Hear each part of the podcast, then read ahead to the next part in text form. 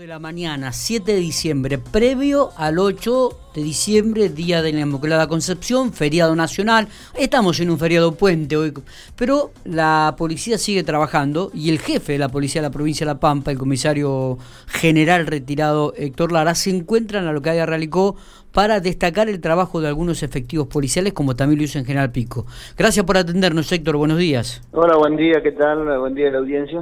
¿Cómo estamos? ¿Bien? Sí, sí, bien, con un poco de viento el día hoy, pero... Recién acaba de llegar a, Realicó. Cuéntenos un poquitito cuál es la actividad en esa localidad, Héctor.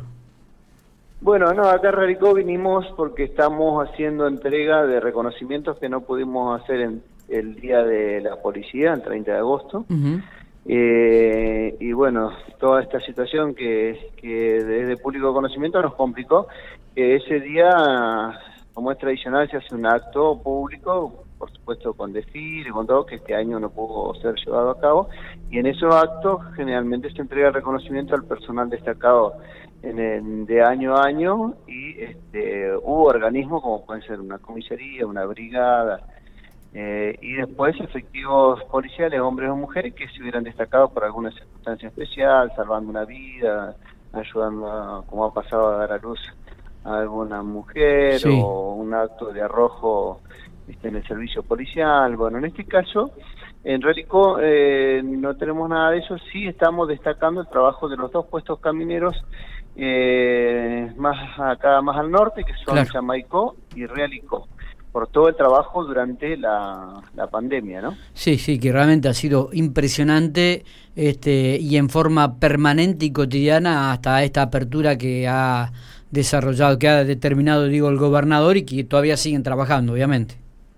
Claro, y en ambos casos, más allá de tener los puestos camineros, estuvieron trabajando bien al límite, es decir, que tuvimos que poner una casilla bien, bien donde está el límite entre ambas, entre ambas provincias, tanto eh, pasando Chamaicó como pasando Ralicó, es decir, que estaban trabajando sobre el puesto y sobre eh, y en una casilla bien al límite para que eh, en ese caso no hubiera personas que pudieran evadirse o, evadirse, eh, pasar o ingresar por lugares este, no autorizados, ¿no? Claro. Si lo ideal era que pasaran o llegaran hasta, hasta los puestos de control para eh, ver si se les autorizaba el ingreso de acuerdo a, las circunstancias de, de, cada uno, ¿no? E-, esta apertura que, que, se ha, que ha tenido la provincia de La Pampa, Héctor, eh, ¿Tiene alguna estadística? ¿Aumentó el, el, flujo de gente que llega a la provincia?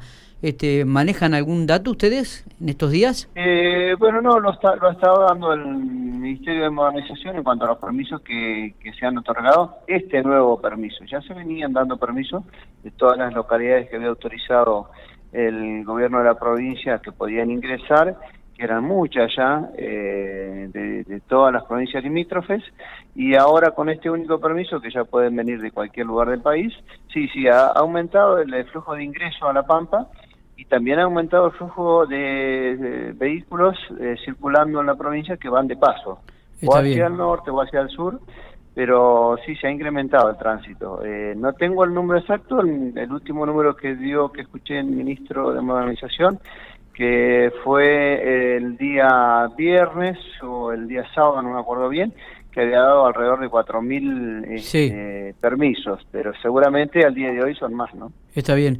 Eh, este feriado largo también, por primera vez desde la pandemia, este, la posibilidad de la libre circulación, este, ¿ha generado algún operativo de control más eh, exhaustivo por parte de ustedes? ¿Están determinando los lugares o controlando los lugares de ingreso a los sectores turísticos de la provincia? Eh, bueno, no, nosotros en cuanto a operativos mantenemos lo que teníamos, lo que nos ha facilitado es eh, el trabajo, porque al ser un, único permiso, la verdad que es mucho más ágil el control, porque solamente ver si está ese permiso y nada más.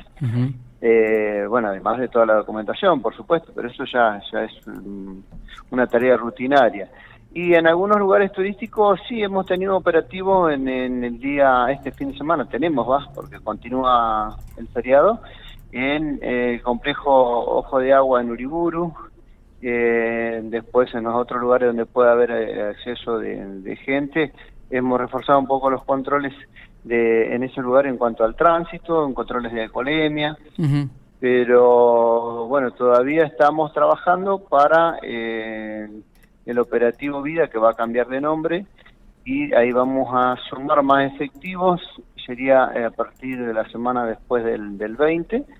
Eh, vamos a sumar más de 100 efectivos que tenemos en el Instituto Superior en Formación y que van a salir de hacer prácticas porque, bueno, ya seguramente va a haber mayor también cantidad de tránsito por las fiestas y por, por las vacaciones. ¿Y esto cuándo sería a partir del día 20?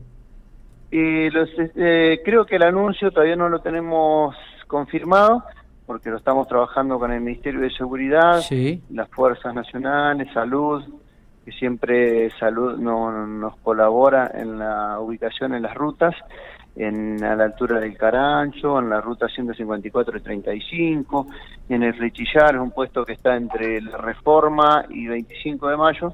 Siempre tiene presencia salud ahí y bueno, ahora con esta con este inmenso trabajo que tiene salud veremos si van a poder estar en esos lugares y si no, bueno, estaremos nosotros con, con nuestro personal eh, y veremos si colabora alguna de las fuerzas nacionales. Eh, casi seguro que va a ser anunciado eh, el día 21. Bien. va, el inicio va a ser el día 21. Eh, del, del, operativo Vida. Sí, va a, ser, va a cambiar el nombre. Estamos esperando a ver cuál va a ser el ah, nombre bien, definitivo. Bien, bueno, bueno, varias, varias noticias vamos a tener entonces el día 21 de diciembre. Eh, Héctor, ¿qué se puede saber de este mm, hecho eh, de abigeato, de, de robo de hacienda que se produjo eh, de 500, se habla de más de 500 vacunos en la localidad de Lonquimay. ¿Tiene algún dato al respecto? Sí, sí, es un hecho mm, eh, particular. ¿Por qué digo particular? Porque el propietario de los predios rurales, porque son más, más de un predio rural ahí en la zona, sí. eh, no es de La Pampa.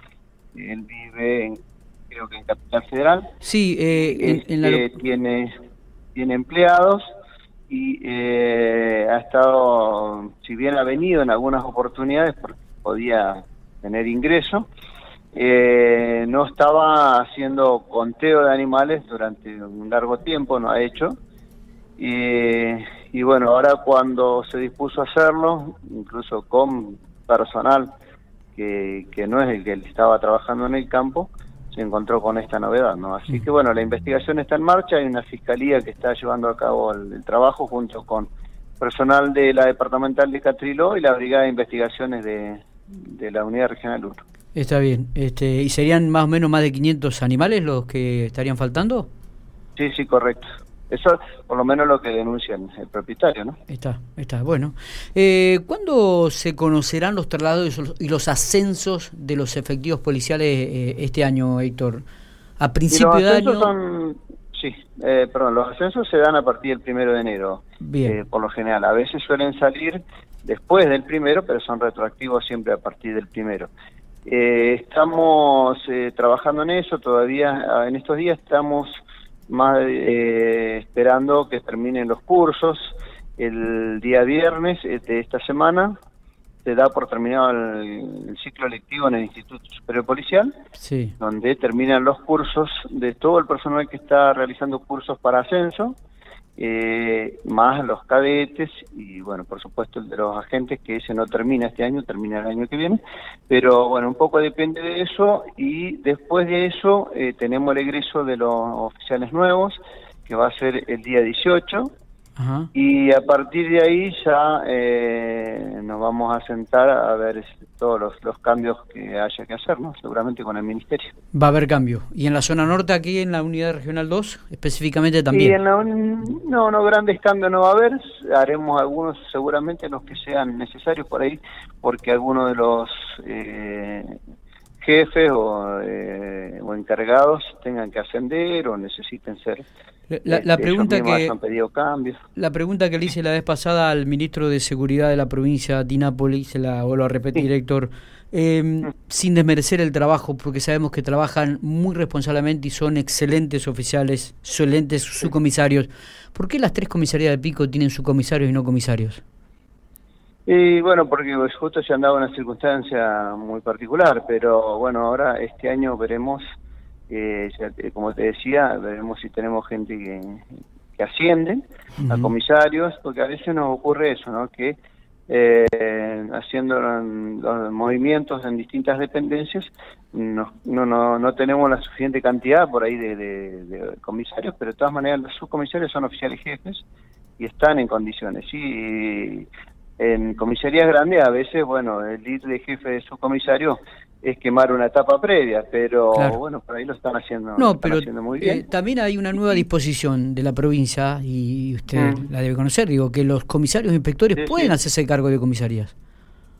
Sí, seguramente ahora a fin de año se va a dar esa circunstancia en algunos lugares. Bien, bien.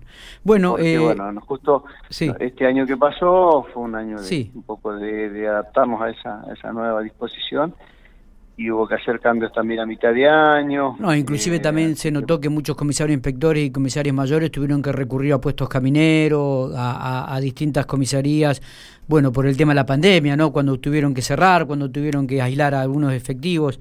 Fue, fue un año típico, esa es la realidad también, uno se lo tiene que reconocer. Sí, sí, por eso que digo, tuvimos muchas, muchas circunstancias especiales, muchos cambios en, en la metodología de trabajo pero bueno, esperemos ya ahora ir acomodándonos para, para, el, eh, para el año próximo. Está bien. Eh, Héctor, le agradecemos muchísimo estos minutos que ha tenido y bueno, felicitaciones a aquellos efectivos que van a este, recibir una mención en el día de hoy. Eh. Bueno, sí, la verdad que es muy destacable. la mención es para todos los puestos camineros porque han tenido que estar mm, permanentemente en la ruta con frío, con calor, con mm. viento, con lluvia, en casillas en muchos casos, como te decía, y la verdad que eh, no, no tuvieron reparo, fueron muy poquitas las, las cuestiones de las carpetas médicas que que sacaron por alguna circunstancia especial, porque ocurre, puede ocurrir. Eh, la verdad que tuvieron mucha disposición y siempre destacable el, trabajo del personal. Abrazo grande, Héctor. Nos estamos viendo antes de fin de año. Seguramente estaremos hablando para, para hacer una evaluación de lo que ha sido el año, a pesar de que hemos tenido contacto durante este último tiempo, pero sería bueno tenerlo entonces como para poder este, brindar así imaginariamente a través de la radio este, para que termine este 2020 de una vez por todas. ¿no? Así que le agradecemos estos minutos. Bueno, gracias. Miguel, que siga muy bien. A disposición.